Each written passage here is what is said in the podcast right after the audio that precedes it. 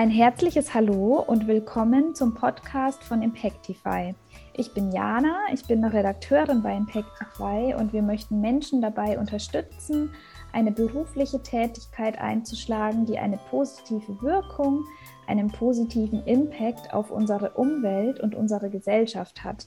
Und wir sprechen dabei immer wieder mit interessanten Personen, die diesen Weg schon ein Stück weit gegangen sind, ihrer Berufung folgen und uns mit ihren Erfahrungen inspirieren können. Und meine heutige Gesprächspartnerin ist Jana Steuer. Sie ist staatlich anerkannte Ergotherapeutin und studierte Diplom-Rehabilitationspädagogin. Und nach dem erfolgreichen Abschluss ihres Studiums war Jana als Sonderpädagogin in zwei Kitas, als Lehrbeauftragte an der Humboldt-Universität zu Berlin und als Sozialarbeiterin an Kreuzberger Schulen tätig. Und seit September 2019 ist sie Teil des Diversicon-Teams und gibt dort Trainings und Einzelcoachings. Außerdem führt sie auch Fachveranstaltungen und Weiterbildungen zum Thema Neurodiversität durch. Und ähm, da Jana auch selbst ADHSlerin ist, ähm, freue ich mich ganz besonders darauf, dass sie heute ihre ganz persönliche Perspektive und ihre Erfahrungen mit einbringen kann. Danke, dass du da bist und die Zeit für uns genommen hast, liebe Jana. Hallo, vielen Dank für die Einladung. Ich freue mich äh, sehr, heute hier zu sein. Ja, sehr gerne. Ich freue mich auch schon riesig. Und was mich jetzt als allererstes mal so als Einstieg interessiert, ist, wie, also du hast ja auch eine persönliche Geschichte mit Neurodiversität und magst du vielleicht darüber so ein bisschen erzählen, was so deine persönliche Reise mit diesem Thema war und wie du dann auch darauf gekommen bist, dich damit beruflich zu beschäftigen? Ähm, ja, das kann ich gerne erzählen. Und tatsächlich war es in meinem Fall ein bisschen andersherum. Ich habe äh, erst eigentlich angefangen, mich beruflich damit zu beschäftigen, bevor ich irgendwann tatsächlich meine Diagnose bekommen habe. Die habe ich nämlich noch gar nicht so lange. Also ich gehöre so zu den Menschen, die sehr spät diagnostiziert sind. Aber es ist schon so, dass mich natürlich meine persönlichen Erfahrungen, die ich gemacht habe, vor allem in der Schule, irgendwie dazu gebracht haben, in, einen, sag ich jetzt mal, sozialen äh, Arbeitsbereich zu gehen. Also diese Ausbildung als Ergotherapeutin zu machen. Und es ist schon so, dass ich einfach sehr früh auch gemerkt habe, dass ich irgendwie ein bisschen anders bin und vielleicht auch etwas aus der Rolle falle und habe das äh, oft auch so rückgemeldet bekommen durch Konzentrationsschwierigkeiten, ähm, Hyperaktivität, Impulsivität. Das wusste ich natürlich damals alles nicht so. Heute, heute weiß ich das so einzuordnen, was so meine Schwierigkeiten in der Schule waren. Und ähm, dazu kommt sicherlich noch als äh, weiblich sozialisierte Person, ne, dass das natürlich nicht so gepasst hat, irgendwie vielleicht in das Bild von einem Mädchen in der Schule so impulsiv und unruhig zu sein. Genau, also das war schon irgendwie sehr früh so, weswegen ich mich, glaube ich, dann auch irgendwie so als Teenager auch sehr für so soziale Ungerechtigkeit schon interessiert habe und irgendwie immer nach einem Arbeitsbereich gesucht habe, der irgendwie nicht so ja, wo ich mir vorgestellt habe, dass ich da vermutlich viele Freiheiten haben könnte. Und so bin ich dann irgendwie in der Ergotherapie gelandet erstmal und habe dann ja später noch studiert und äh, in meiner ersten Stelle als Ergotherapeutin habe ich aber sozusagen in der Praxis gearbeitet, die sich auf die Arbeit mit Kindern und Jugendlichen mit ADHS spezialisiert hatte.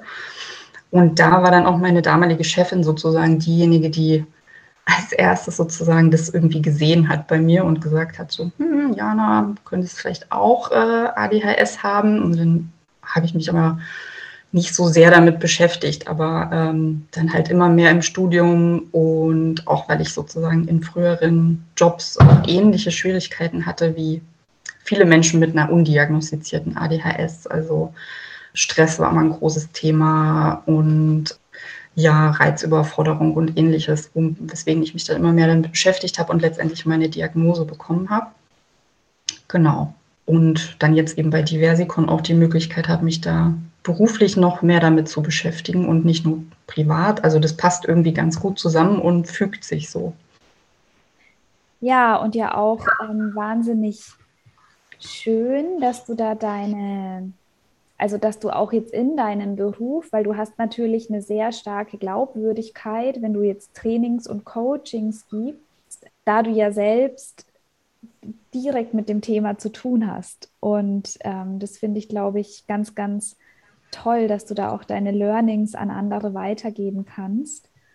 Und jetzt mal vielleicht auch noch für die Zuhörerinnen und Zuhörer, die vielleicht schon mal was von ADHS gehört haben oder von Neurodiversität und Autismus, aber jetzt gar nicht so genau wissen, was ist es eigentlich alles, was fällt überhaupt unter den Begriff der Neurodiversität.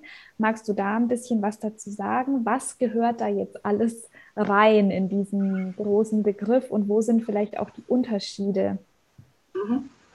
Ähm, ja, man muss vielleicht als erstes so ein bisschen trennen zwischen den medizinischen Begriffen, also ADHS, die äh, Aufmerksamkeitsdefizits- und Hyperaktivitätsstörung, sehr langes, sperriges Wort, und zum Beispiel Autismus sind ja tatsächlich offizielle Diagnosen, die in einem Diagnosemanual, was zum Beispiel die WHO rausgibt, festgeschrieben wird. Das heißt, man kann zu einem Psychiater, einer Psychiaterin, Neurologin gehen und dort diese Diagnose bekommen. Neurodiversität dagegen ist ein Begriff, der eigentlich ursprünglich aus der Behindertenrechtsbewegung kommt und in den 90er Jahren geprägt wurde. Ähm, tatsächlich auch für eine Autistin, die hat den Begriff ähm, in ihrer Bachelorarbeit verwendet, das allererste Mal. Und wir haben sozusagen auf der einen Seite diese medizinischen Diagnosen wie ADHS, Autismus und auf der anderen Seite diesen ähm, eher soziologischen oder sozialen Begriff, und das ist auch so ein bisschen das, die wichtige Unterscheidung daran, weil da kommt es auch her, also so Behinderung oder auch Diagnosen wie Autismus nicht als eine defizitäre Behinderung äh, oder sogar Krankheit, manche Menschen bezeichnen es ja fälschlicherweise auch als Krankheit zu sehen. Also das heißt etwas, was man äh, behandeln und vielleicht sogar äh, heilen muss, sondern in der Neurodiversität geht man davon aus, dass wir alle neurologisch unterschiedlich sind und dass es ganz viele neurologische Ausprägungen gibt. Und übersetzt bedeutet es eigentlich auch einfach nur neurologische Vielfalt. Das heißt, wir entwickeln uns alle anders, unser Gehirn entwickelt sich anders.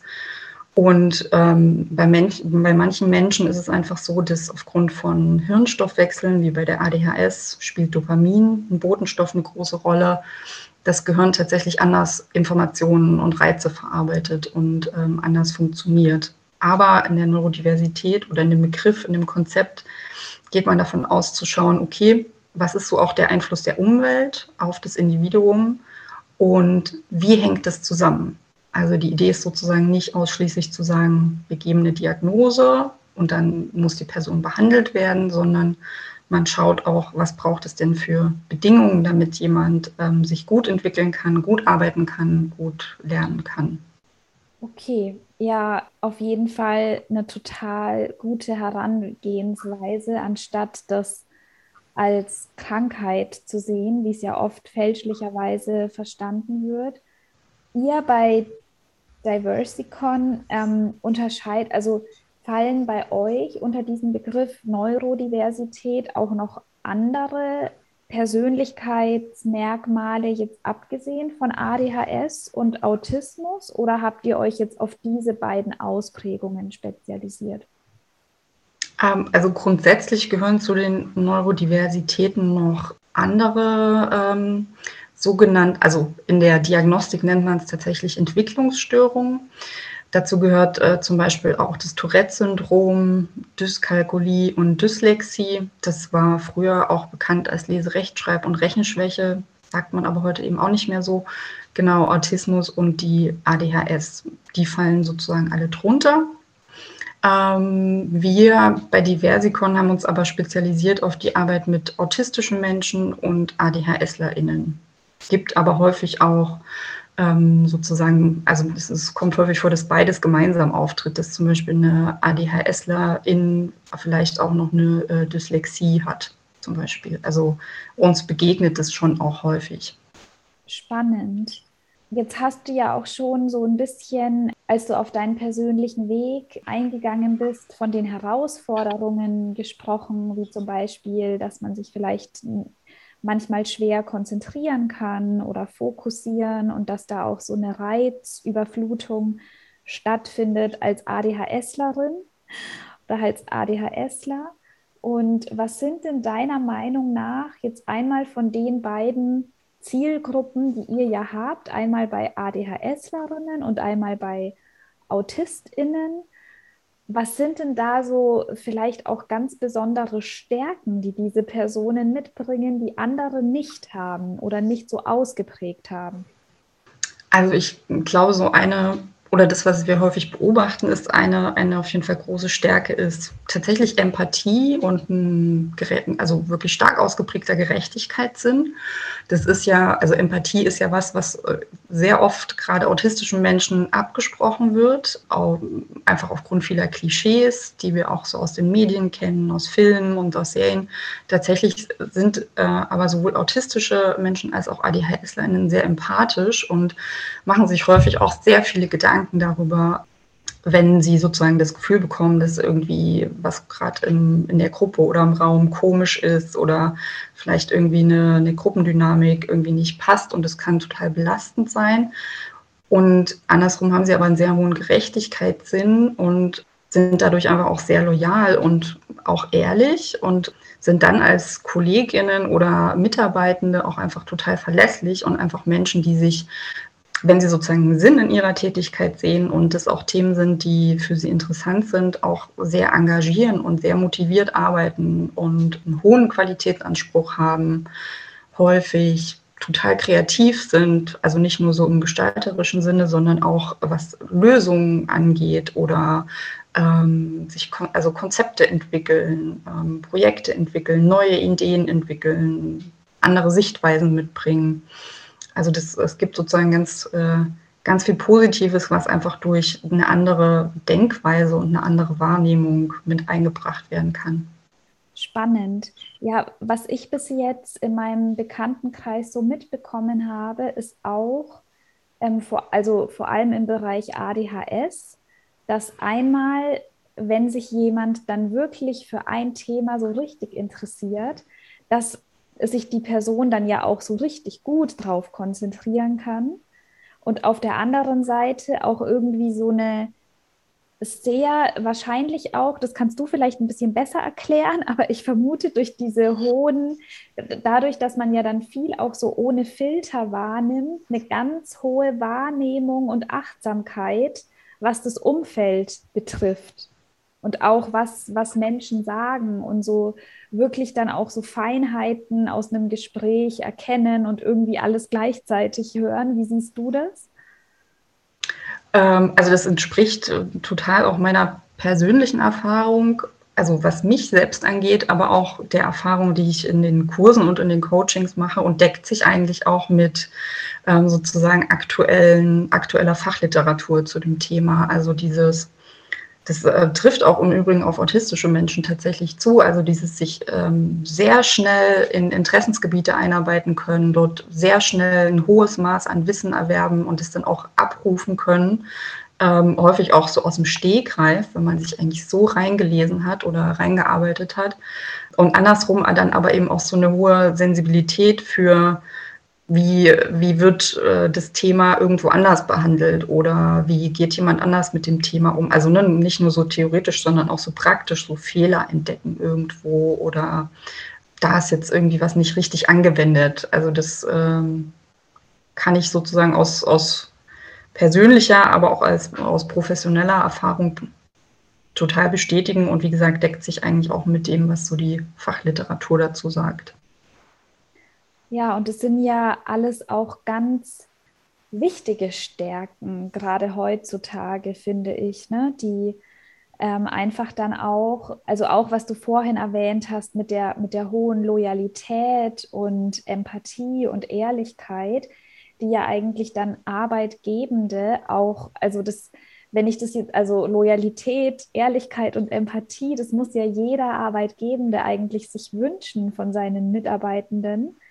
Und jetzt frage ich mich, wenn, wenn jetzt jemand ähm, ADHSlerin oder Autistin ist und sich vielleicht gerade im Bewerbungs-, also gerade auf Jobsuche ist und sich bewirbt, würdest du sagen, ist es dann eine gute Idee, von Anfang an vielleicht im Vorstellungsgespräch zu sagen, passen Sie auf, ich habe diese und diese Ausprägung und das geht mit folgenden Stärken einher, aber auch mit folgenden Bedürfnissen an mein Arbeitsumfeld?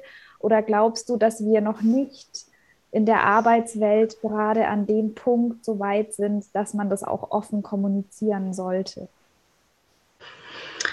Ähm, das ist tatsächlich eine sehr individuelle Entscheidung und ähm, ich glaube schon auch ein Stück weit abhängig davon, wo man sich bewirbt und auch ist es eher eine Ausbildungsstelle, ist es eher ein Job, ähm, was ist es für ein Unternehmen, ähm, ist es ein Unternehmen, was, wo jetzt Diversität vielleicht schon ganz groß geschrieben wird und ein Unternehmen, was sich da sowieso ähm, sehr inklusiv aufstellen möchte, dann glaube ich, kann man das sozusagen von Anfang an schon machen. Und also es ist äh, deswegen eigentlich ein ganz guter, ganz guter Start, ne, weil man diese Gespräche im Nachhinein nicht mehr unbedingt so führen muss, sondern alle wissen, worauf sie sich einlassen. Wenn sich Personen entscheiden, damit transparent umzugehen, dann äh, empfehlen wir bei uns immer ähm, in den Einzel- und Gruppencoachings, dass man auf jeden Fall wenn man über sich spricht, das ausgewogen hält, was sozusagen Bedürfnisse sind, die die Neurodiversität mit sich bringt, aber auch was die Stärken sind. Also dann schon auch ganz deutlich machen, was sind denn meine ähm, individuelle, individuellen Stärken. Und wenn ich jetzt eben im Vorfeld nicht in einem Coaching bin ähm, oder irgendwie anderweitig Ansprechpersonen habe, die sich damit auskennen, dann würde ich das auf jeden Fall mit anderen Personen auch mal durchgehen, wie ich ähm, darüber rede, über meine Neurodiversität weil das natürlich wie immer in der Kommunikation und in allen Gesprächen, ne, ich habe so eine Idee davon, von dem, was ich sage und für mich hat es eine bestimmte Bedeutung. Das heißt aber nicht unbedingt, dass es für die Person, die mir gegenüber sitzt, genauso ist. Das heißt, vielleicht versteht die gar nicht so genau, was ich damit meine. Deswegen ähm, würde ich schon empfehlen, das wie gesagt mit anderen Personen noch ähm, abzusprechen und das vielleicht einfach mal Freundinnen, Partnerinnen, ähm, nahestehenden Personen einfach mal zu üben und zu sagen, so spreche ich darüber, so stelle ich mich vor.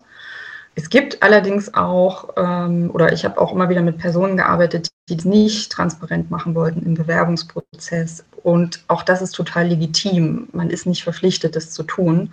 Und ähm, es gibt natürlich auch Gründe dafür, das nicht, nicht zu machen. Ne? Sei das vielleicht jetzt irgendwie, dass ich mich selber mit der Diagnose gerade gar nicht so sicher und gar nicht so wohl fühle oder vielleicht habe ich noch gar keine Diagnose. Das ist natürlich auch ein großes Thema. Ich bin mir vielleicht sicher, dass ich Autistin bin oder ADHSlerin, aber ich habe gar keine Diagnose. Und das kann natürlich dazu führen, dass man sich selbst unsicher damit ist und deswegen vielleicht nicht so gerne das Gespräch schon bei der Vorstellung irgendwie darauf lenkt, was die eigene Neurodiversität ist. Deswegen ist es tatsächlich sehr, sehr individuell und hängt, denke ich, schon auch stark davon ab, wo ich mich bewerbe und welchem Kontext und auch, ähm, was ich vielleicht bisher so für Erfahrungen mit meinen äh, neurodivergenten Eigenschaften im Arbeitsumfeld gemacht habe. Ja, verstehe. Ja, und es kommt mit Sicherheit, wie du sagst, wirklich auch darauf an, wie man dann selbst auch das Unternehmen einschätzt, ne? in puncto New Work und Offenheit und ja, und wenn wir jetzt, also du hast ja auch gesagt, du empfiehlst eine ausgewogene Darstellung bezüglich der eigenen Bedürfnisse und der ganz besonderen Stärken.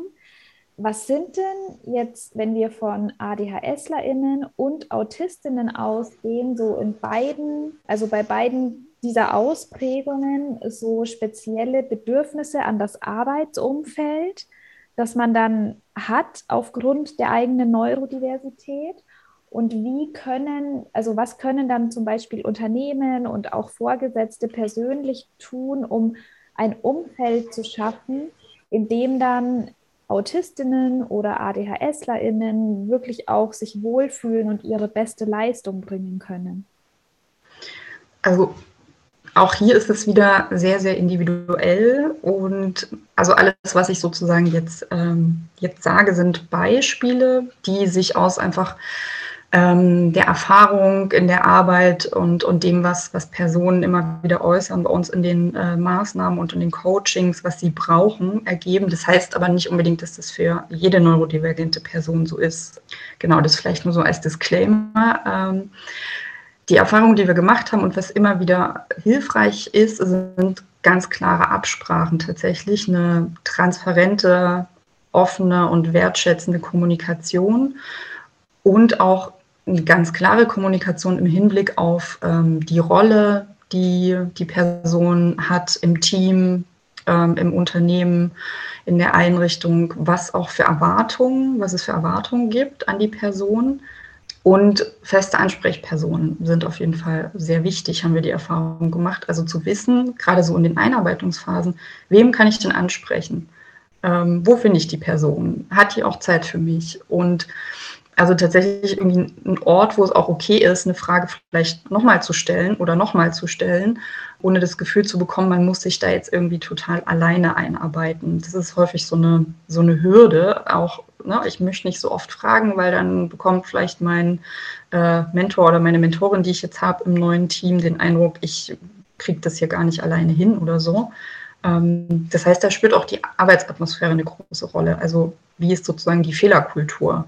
Wie wird überhaupt mit neuen Personen umgegangen im Team? Was wird da erwartet? Wird erwartet, dass sie sofort selbstständig sind und alles irgendwie schaffen? Oder gibt es ein Bewusstsein dafür, dass es wichtig ist, Personen einzuarbeiten? Hilfreich sind auch, also wenn wir jetzt vielleicht so weiter gucken, unabhängig von der Einarbeitungsphase, klare Strukturen. Das muss nicht unbedingt heißen, dass es enge Regeln gibt, aber dass ähm, so bestimmte Strukturen klar sind. Ne? Also vielleicht, wie ist das Team organisiert? Wer hat welche Aufgabe? Ähm, wie wird kommuniziert? Also ich persönlich finde es immer, habe lange gebraucht, mich daran zu gewöhnen, dass es E-Mail als Kommunikationsweg gibt, äh, dann irgendwie noch, noch ähm, unseren Team-Messenger und dann telefonieren wir aber auch noch und dann haben wir aber auch noch andere Tools. Das ist für mich manchmal gar nicht so einfach, da den Überblick zu äh, behalten, was ich jetzt wie, wo für Nachrichten bekommen habe und wo ich jetzt noch wem antworten muss. Dann habe ich so halt mit der Zeit mein System so persönlich entwickelt dafür. Aber das ist natürlich hilfreich, wenn das jemand so ein bisschen unterstützen kann im Team ne? oder vielleicht auch so ein ich sag mal, so eine gewisse Sensibilität dafür hat, dass, ähm, dass das vielleicht einer besonderen Einarbeitung bedarf wenn ich schnell reizüberflutet bin als Person. Also wenn ne, so Reize filtern für mich nicht so einfach ist. Genau, das ist auf jeden Fall sehr wichtig. Individuelle Absprachen sind immer wichtig in jedem Bereich. Eine ruhige, also ein ruhiger Arbeitsplatz kann sehr hilfreich sein. Oder eben die Möglichkeit, da Hilfsmittel zu nutzen, sei das jetzt neues Canceling Kopfhörer oder irgendwas anderes.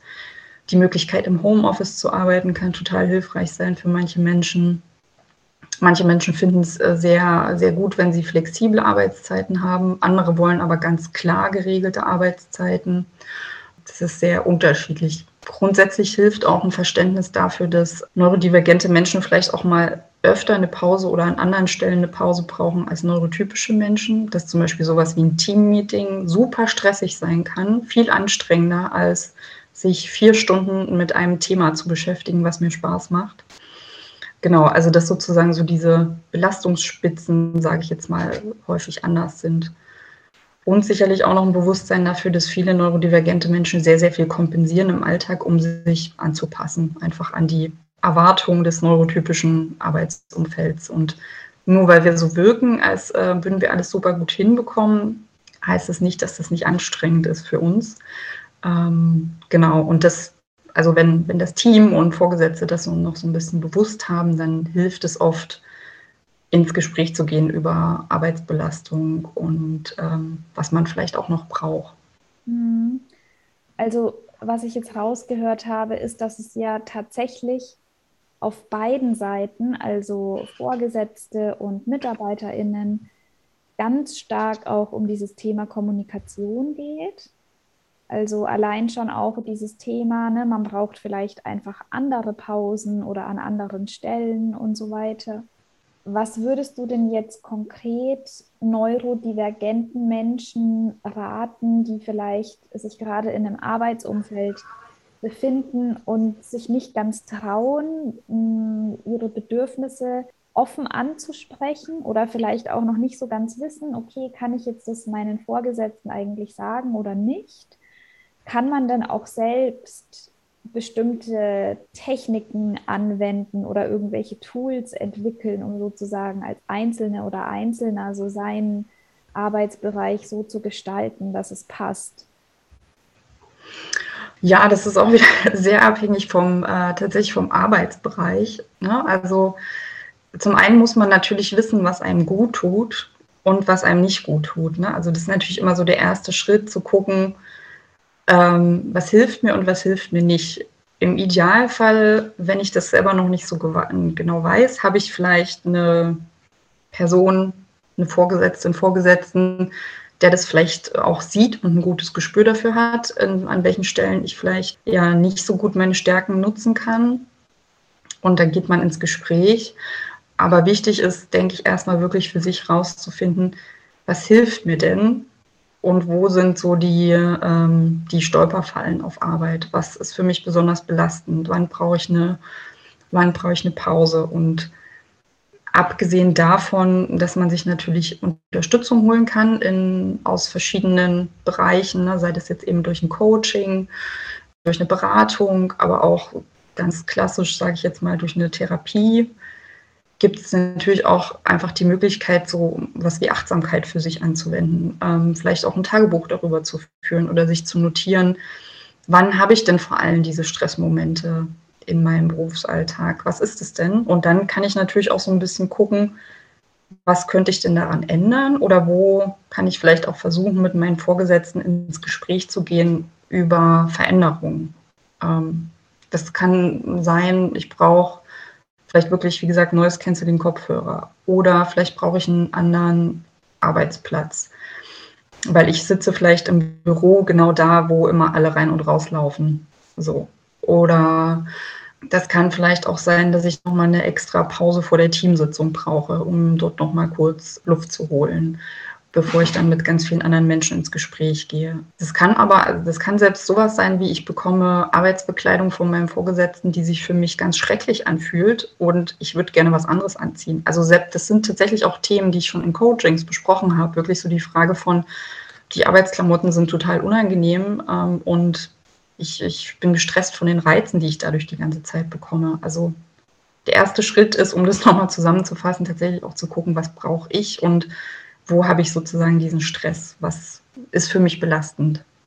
Ja, und das sind ja alles Aspekte, die eigentlich, ähm, wenn wir jetzt auch wirklich in dieses Konzept neue Arbeitswelt gehen, für jede Person einfach auch wichtig sein sollten. Ne? Also, ja. dass bei jeder Person, egal ob neurotypisch oder neurodivergent, einfach auch ne, die Frage gestellt wird, was brauchst du eigentlich, um deine Arbeitskraft optimal zu entfalten und dich auch wohlzufühlen? Ne? Ja. Ähm, das ist vielleicht auch so ein, Entschuldigung, so ein Vorteil von, von äh, neurodiversen Teams, ne? weil so diese Arbeitsbedingungen natürlich für alle total äh, hilfreich sein können. Ja, genau. Und es kann ja auch sein, dass jemand, der jetzt zum Beispiel nicht ADHS, also ADHSlerin ist, auch zum Beispiel von solchen Noise-Canceling-Kopfhörern profitieren würde. Ne? Und ich glaube, da, also das geht ja ganz stark in die Richtung so einer, von so einem Servant Leadership auch, eben, dass quasi die Vorgesetzten auch die darauf achten, was die Mitarbeitenden eigentlich brauchen. Genau. Ja, im Idealfall schon, ne? weil natürlich, also was, was eben auch so eine, also es ist auf jeden Fall wichtig, als neurodivergente Person gut über die eigenen Bedürfnisse Bescheid zu wissen und eben auch über, über sozusagen so Belastung. Aber das alles, was ich jetzt sage, soll sich natürlich nicht so anhören, als würde diese, die Verantwortung dafür zu 100 Prozent bei der neurodivergenten Person liegen. Das ist natürlich nicht so. Deswegen im Idealfall gibt es ein Team oder Vorgesetzte, die bereit sind, sich mit dem Thema zu beschäftigen oder sich vielleicht schon damit beschäftigt haben, damit es eben nicht ausschließlich die neurodivergente Person ist, die für sich sorgen muss, sondern auch Entgegenkommen gibt sozusagen von TeamkollegInnen, von Vorgesetzten und da vielleicht auch manchmal Bedingungen angeboten werden und zu sagen so, hey, wir könnten ja mal das und das ausprobieren, vielleicht ähm, hilft es an der und der Stelle. Ja, also ganz, ganz wichtiger Punkt. Total, also ich bin total froh, dass du das gesagt hast, weil ja bestimmt auch viele Hörer und Hörerinnen jetzt selbst neurotypisch, sich als neurotypisch einstufen würden und da vielleicht so ein bisschen auch die eigene Achtsamkeit etablieren. Ne? Also nicht nur, was brauche ich, sondern was brauchen vielleicht auch meine einzelnen Teammitglieder und was beobachte ich da bei denen und was könnten vielleicht Verbesserungen sein. Ne? Ja, genau. Ja, ganz wichtig. Also ich habe auch auf eurer Webseite was gelesen, was mich selber auch so ein bisschen traurig gemacht hat, weil ihr macht ja euren Job bei Diversicon wahrscheinlich auch genau aus diesem Grund, dass eben unter neurodivergenten Menschen die Arbeitslosigkeit ähm, erstaunlich höher ist als bei neurotypischen Menschen. Und da wollte ich dich mal fragen, ob du weißt, was für Gründe könnte das haben und ja, und kann man dafür sorgen, dass man davon selbst eben nicht betroffen ist? Ähm, also es gibt dazu so kleinere Studien tatsächlich ähm, in Deutschland, aber auch, ähm, also in den USA gibt es auch einige, in Großbritannien, aber auch noch in anderen Ländern. Ähm, das sind in der Regel aber nicht so Studien mit so ganz, ganz großen Stichproben, sondern eher eben mit kleineren. Und was man annimmt anhand dieser, dieser kleineren Stichproben und vor allem Interviews, die dann mit den Personen geführt werden, ist, dass es also das Stresserleben tatsächlich eine sehr, sehr große Rolle spielt und Stressbewältigung. Also diese Reizüberforderung, die es eben häufig gibt oder ähm, die Wahrnehmung, die einfach anders ist, beeinflusst auch sehr stark das Stresserleben und Bewältigungsstrategien.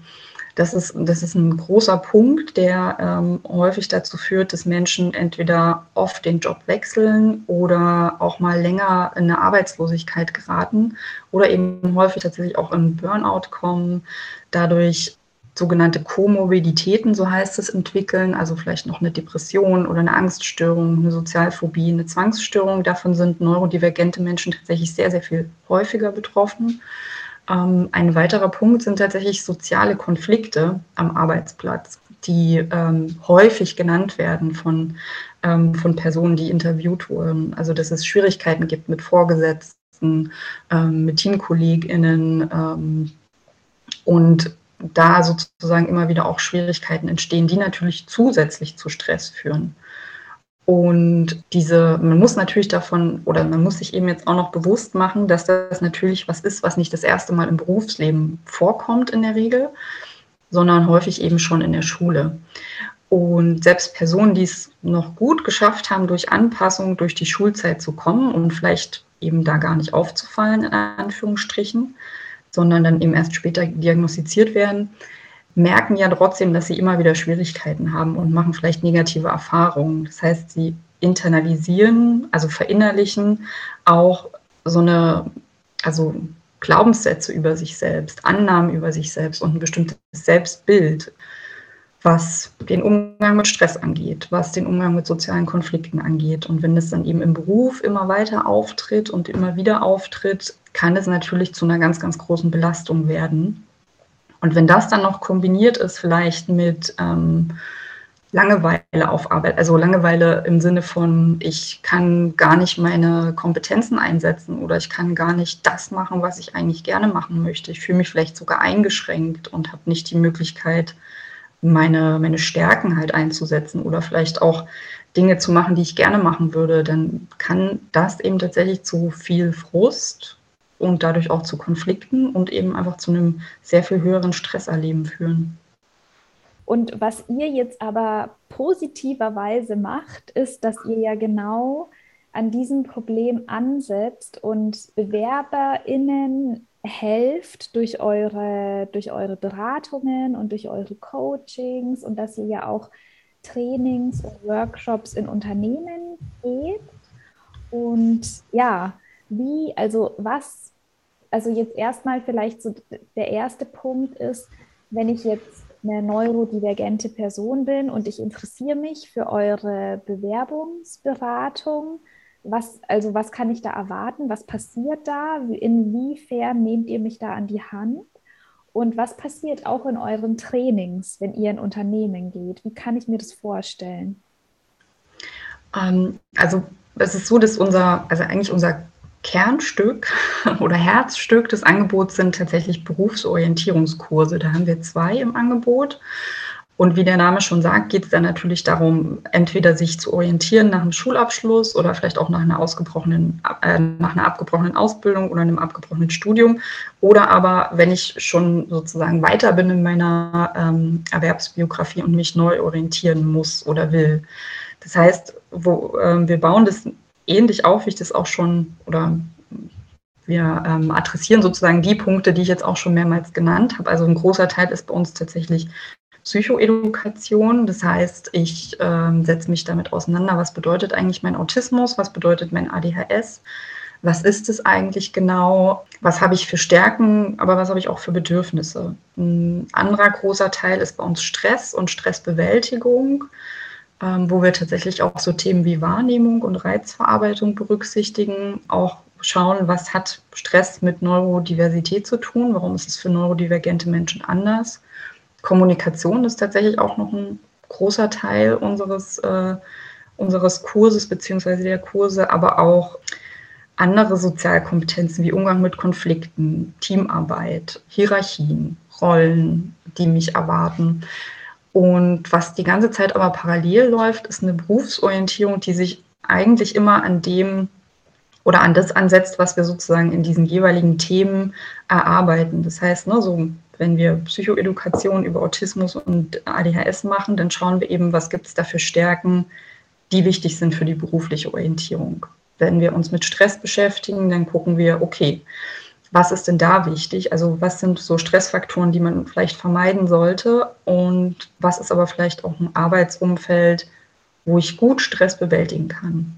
Genauso auch mit der Kommunikation. Also es ist, man könnte vielleicht sagen, wir versuchen mit den Teilnehmenden ein, also ein Profil zu erarbeiten, was Bedürfnisse berücksichtigt, Stärken berücksichtigt, aber auch Interessen, um so dahin zu kommen, schauen zu können, was wäre ein gutes Arbeitsumfeld, was brauche ich, um dahin zu kommen, um in so einem Umfeld arbeiten zu können. Ne? Brauche ich eine Ausbildung, Studium, eine Zusatzqualifizierung, eine Weiterbildung und versuchen sozusagen so Schritt für Schritt gemeinsam mit den Teilnehmenden zu schauen, was braucht es, damit sie eigentlich dahin kommen, wo sie gut arbeiten und lernen können.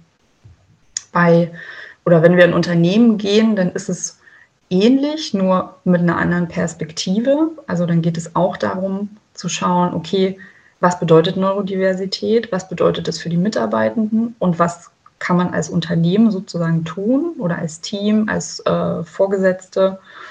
Und auch da, also da schauen wir natürlich nicht so detailliert auf ähm, diese einzelnen Kompetenzbereiche, aber dann geht es schon auch darum, warum sind neurodivergente Menschen ähm, nochmal anders von Stress belastet und brauchen vielleicht da nochmal individuelle Absprachen, um Stress besser bewältigen zu können. Also was kann ich als Unternehmen tun, um ein inklusives, in dem Fall neuroinklusives Umfeld zu schaffen? Und wie kann ich Mitarbeitende unterstützen, dass sie dann tatsächlich auch ihr Potenzial nutzen und erreichen können.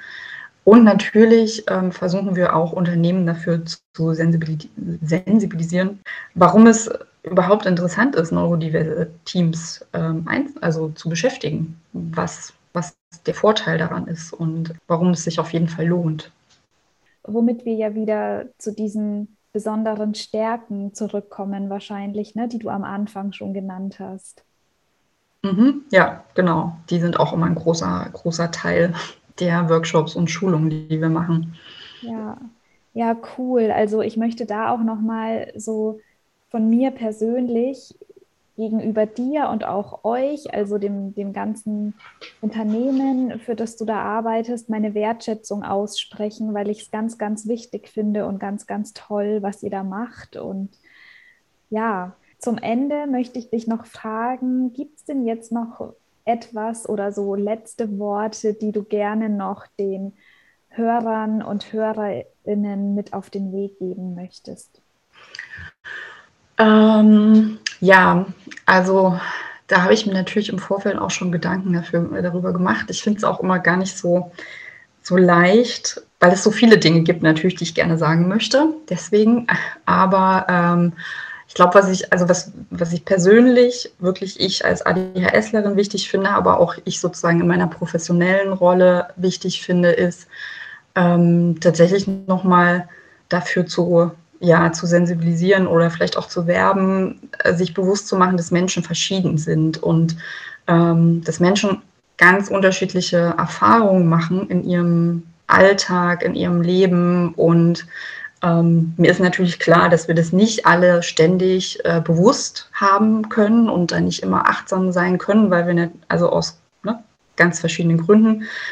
Aber ich würde tatsächlich gerne nochmal den Personen, die zuhören, mitgeben wollen, vielleicht auch eigene Annahmen zu hinterfragen, nicht zu schnell Schlüsse zu ziehen, Personen nicht zu schnell zu bewerten oder zu beurteilen.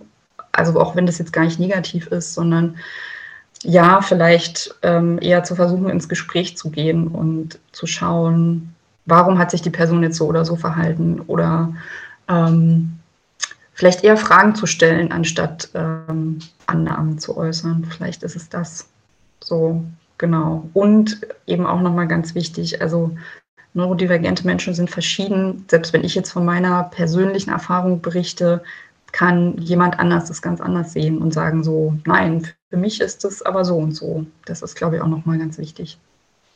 Ja, schön. Alles ganz, ganz wichtige Punkte. Danke, dass du das nochmal gesagt hast. Ähm, und auch danke für dieses wunderbare, informative und inspirierende Gespräch. Ähm, Vielen Dank auch dir. Ja, also es hat mir wahnsinnig viel Spaß gemacht, äh, mit dir darüber zu sprechen. Und ich habe auch selber jetzt ganz viele Learnings mitgenommen, kenne auch ein paar neurodivergente Menschen und ja, also was du jetzt vor allem am Ende gesagt hast, das ist ja was, ja, was ich wirklich gerne allen auch nochmal ans Herz legen möchte. Fragen stellen anstatt zu urteilen und ja, damit wären wir dann auch schon am Ende und ich danke auch dir, liebe Hörerinnen und lieber Hörer, fürs Zuhören. Und wenn du jetzt noch mehr über Neurodiversität erfahren möchtest oder dich vielleicht sogar für ein Beratungsgespräch oder ein Coaching interessierst oder für einen der Online, für eine der Online-Veranstaltungen bei Diversicon, dann findest du weitere Infos unter www.diversicon.de und Diversicon mit C. Und ich bedanke mich jetzt ganz herzlich bei dir fürs Zuhören und sage bis bald bei der nächsten Podcast-Folge von Intensify.